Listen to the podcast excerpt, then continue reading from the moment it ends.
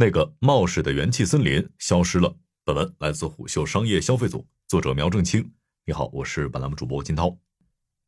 当元气森林创始人唐斌森走上二零二三年度经销商大会台时，他并没有从两旁的台阶按部就班的走上去，而是走到舞台下方正中央处，大跨步一脚迈上去。这一瞬间，今年恰好四十岁的唐斌森散发出一如七年前刚刚创立元气森林时的气息。那是，唐斌森拿着从游戏圈创业获得的第一桶金，抱着颠覆与创新的野心闯进饮料圈。彼时的他并不想遵循所谓的规矩与传统，只想绕开所有的框架，所以身上总有一股舍我其谁的杀气。但这似曾相识的气息稍纵即逝。当唐斌森接过话筒，挪步到舞台正中央时，你会发现。知天命年纪的他，已不再是当年那个冒失小子。他变得小心谨慎，试图用更低的谦卑姿态去向台下五百多位元气森林最核心经销商表达诚意。汤宾森和他所创立的元气森林一样，都略带拘谨地向更传统世界的边界靠近。经销商大会上，汤宾森把原本一点五小时的演讲浓缩到了五十五分钟。面对台下的经销商，汤宾森反复提及伙伴情谊。甚至公开向经销商道歉，并直言要跪下去，然后再站起来。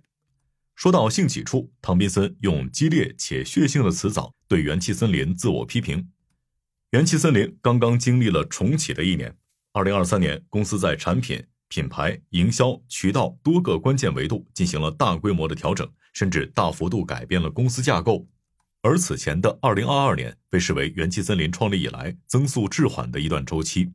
知情人士告诉虎嗅，二零二二年起，元气森林气泡水增速放缓。虽然电解质水和冰茶等产品增长明显，但仍有其他新品上市后没有达到预期，最终夭折。有资深饮料行业分析人士告诉虎嗅，二零二二年，元气森林在部分经销商不知情的状态下，根据总部预测，直接把商品送到他们的库房，并没有考虑到经销商是否能卖出这些货。而在统计业绩时，这些被送入经销商库房的产品也被算作元气森林销量。元气森林内部很快意识到问题的严重性，在去年年底的经销商大会上，唐斌森已经开始留意安抚经销商情绪。他用“浪子回头”这个词去向经销商表达歉意与诚意，但真正的改变绝非短时间内就可以完成的。自2022年四季度至2023年八月底，元气森林一直处于改革状态下。从结果看，持续一年的改革让元气森林开始回暖。截至今年十二月初，外星人电解质水年度销售额已经超过三十五亿元，接近二零二二年销售额的三倍。气泡水整体销售额与去年持平，四个核心口味的年度销售额同比增长。冰茶跃升为元气森林内部第三大产品线，自在水产品线销售额从零破亿。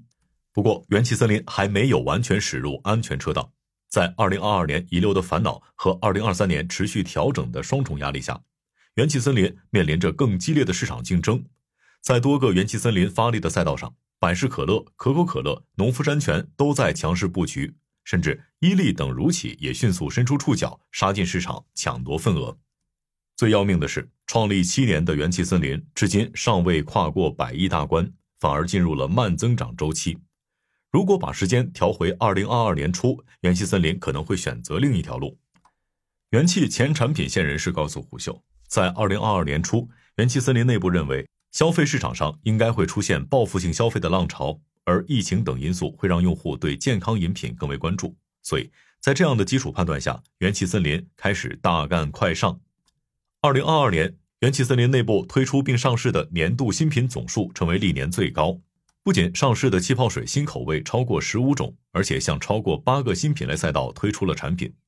值得注意的是，二零二二年前三季度，元气森林取消了大区制度，各省的省区负责人直接与公司渠道负责人汇报。在这种模式下，公司采取了单向订单模式。元气森林各个省区会先制定销量目标，然后根据销量目标给各个经销商制定任务。在这一体系内，各个省区的第一优先级是完成销量目标。这意味着，只要把产品送至经销商库房，在销量上就可以纳入公司已完成指标。如果出现库存，经销商则需要自行消化。而摆在经销商们面前的深层压力是，二零二二年并非只有一两批次的货物会出现库存压力，毕竟还面临着一波波新品会持续入库。混乱甚至还出现在元气森林内部体系之中。比如在二零二二年前三季度，负责经销商和渠道的部门人士经常会基于主观判断，突然取消或改变经销商的级别，这让许多经销商感到不满。而在产品销售环节，部分省区出现了一些窜货现象，导致一些经销商深感价格体系紊乱。在这样的局面下，元气森林依然试图通过产品力去驱动整体动销。从二零二二年三月开始，元气森林几乎每个月都在推出新品，并为新品召开发布会。但从市场反馈结果看，二零二二年饮料圈的爆品变得越来越难出现。于是，整个二零二二年，元气森林出现这样一幕：在经销商的体感中，开始有更多新品出现在自己库房中；而在元气产品研发和生产端，整个链条又像永动机一样，不停地产出着新品，而在整个过程中，销售团队在账面上呈现出的是一片大好，毕竟东西卖出去了。直到二零二二年的三季度末，不满情绪和一系列问题像脓疮破裂一般爆发出来，开始有经销商越过省区和销售团队，直接向唐宾森反映问题。有些经销商在 B 站、小红书、抖音等渠道上公开喊话，甚至给一些不好卖的单品起了土味昵称，公开吐槽。在元气森林内部的检测数据和第三方报告中，部分产品的销量不再增长，以及整体增速放缓，逐渐醒目。元气管理层终于意识到出了大问题。二零二二年四季度，唐宾森开始密集拜会经销商，他想从经销商口中听到真实的情况。在唐宾森密集拜会后，元气森林开始彻查全国销售体系内的问题，结果发现许多让元气高层意想不到的事情。例如，有些销售在与经销商沟通时语气居高临下，如同赏经销商饭吃一般；甚至有人出于某些原因，把某些优质经销商的级别人为降低。为此，元气森林内部围绕销售体系开启了一波自上而下的大整顿。在终端，一些违规的销售被直接辞退；在高层，元气森林更换了营销中心一号位，范军成为元气森林新的营销负责人。范军掌舵后，重新梳理了销售架构体系。他意识到省区制并不适合当下的元气森林，于是他将所有省区合并为八个战区，而每个战区的一号位向范军直接汇报。改变销售架构体系的同时，范军还把目光聚焦于经销商拿货制度。在新的模式下，元气森林改为双向订单确认模式。当元气森林要给经销商发货时，只有经销商确认无误后，元气森林才会发货。为了从根本上解决产销紊乱的难题，范军开始把销售团队聚焦的目标从销量向分销转移。在新的模式下，经销商的具体分销动作会被纳入检测，任务指标也从传统的销售额细化为颗粒度更细的分销指标。还有一个新的动作是月度盘点，元气森林的销售会在每个月的月中和区域内经销商一起进行复盘，复盘的结果将成为未来一个月订单的预测基础。另外，元气森林开始向传统饮料公司深度取经。二零二三年，元气森林开始与经销商共建业代，业代及业务代理，具体负责元气森林在区域内的商品上架、物料摆放、活动执行等一系列具体工作。共建业代模式下，元气森林和经销商共同承担员工的薪水，一般元气森林会承担百分之六十到百分之七十，以及业代的社保。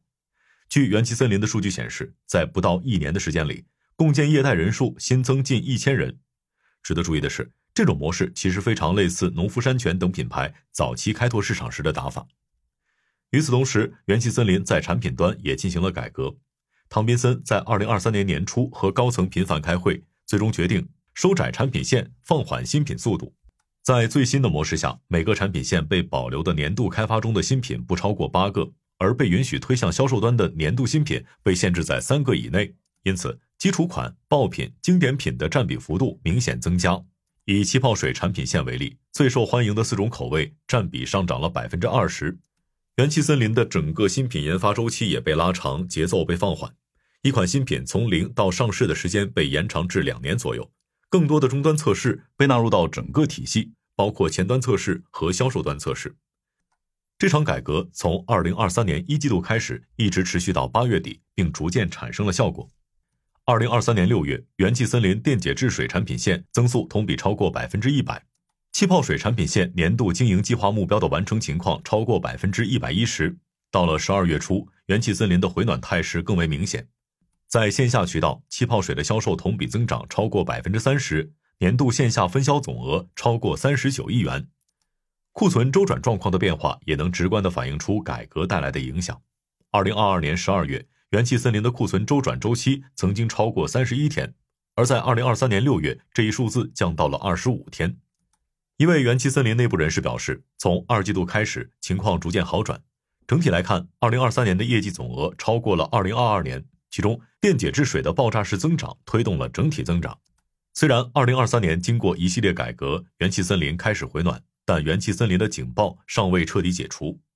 当前，元气森林其实处于全面战争之中，气泡水面临守势，电解质水、冰茶等产品处于攻势，而竞争对手大多是国际巨头和本土头部。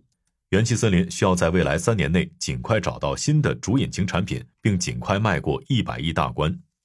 一个原因是更为激烈的竞争即将来到。据悉，可口可乐、百事可乐、农夫山泉等品牌在二零二四至二零二五年都将推出多个拳头级新品，并加速布局各种风口赛道。另一个原因是围绕更为年轻的用户，新的心智争夺战已然打响。有饮料圈资深人士告诉虎嗅。零零后用户的代际差异化更为明显，零三、零五、零六的用户有着更为明显的区别。一些传统饮料正在零零后群体中兴起复古热潮，而一些更新的本土新品牌也正在成为零零后用户的新宠。据统计，约百分之三十的零零后用户每周至少喝四次汽水，这意味着一个未来的年轻人饮料市场可能将是一个更高消费频次、更高复购率构成的更为庞大的市场。而元气森林目前给市场上留下的最主要心智依然是气泡水。元气森林需要尽快抢占更多赛道的头部心智，才能在即将到来的用户争夺战里抢占先机。除此之外，元气森林还需要回答一个关键问题：当三年后元气森林成为一家十年历史的饮料公司时，它到底该被如何定义？这也是唐宾森二零二三年思考的事情。为此，他曾专门拜访乐百氏创始人和可口可乐大中华区及韩国区总裁，试图从这些传统饮料世界前辈口中听到更多忠告，并将之演变为元气森林新的内涵。好的，商业洞听，下期见。